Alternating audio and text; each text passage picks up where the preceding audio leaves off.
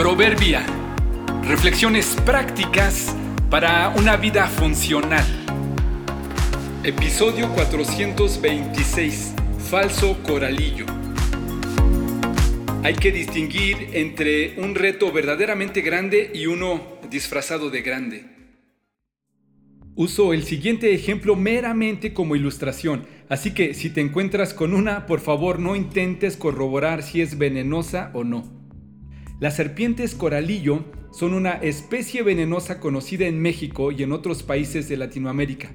Estas son especiales porque regularmente las serpientes son del color del medio donde viven, o sea, al color de la tierra o verdes si son de los árboles.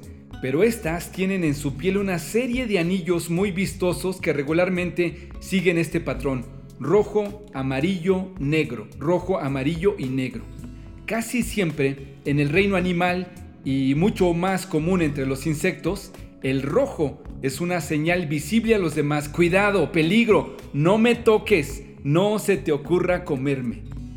Al ser de esos colores, sus probables depredadores quedarán suficientemente advertidos del problema que tendrán si se les enfrentan.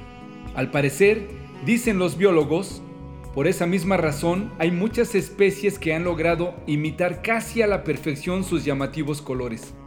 Pero estas no son serpientes venenosas, sino culebras no peligrosas. incluso hay un dicho que dice, rojo, negro y amarillo, falso coralillo. Porque si recuerdas, el patrón de la coralillo es rojo, amarillo y negro. Creo que no es una buena idea andar buscando serpientes, pero si te encuentras una, Debes tenerle respeto, sobre todo a las venenosas. Hay gente malintencionada y grandes retos que han sabido disfrazarse de colores vistosos para hacernos creer que son infranqueables, que te pueden vencer si los enfrentas, que tienen veneno mortal. Casi puedes leer en sus intenciones cuidado, peligro, no me toques, no me cuestiones, aléjate de mí. E igual que las falsas coralillo, se disfrazan para amedrentarnos, la mayoría no son serpientes venenosas, sino culebras no peligrosas. Te propongo un dicho para enfrentar casos así. Problemático y difícil deben ser una oportunidad para crecer.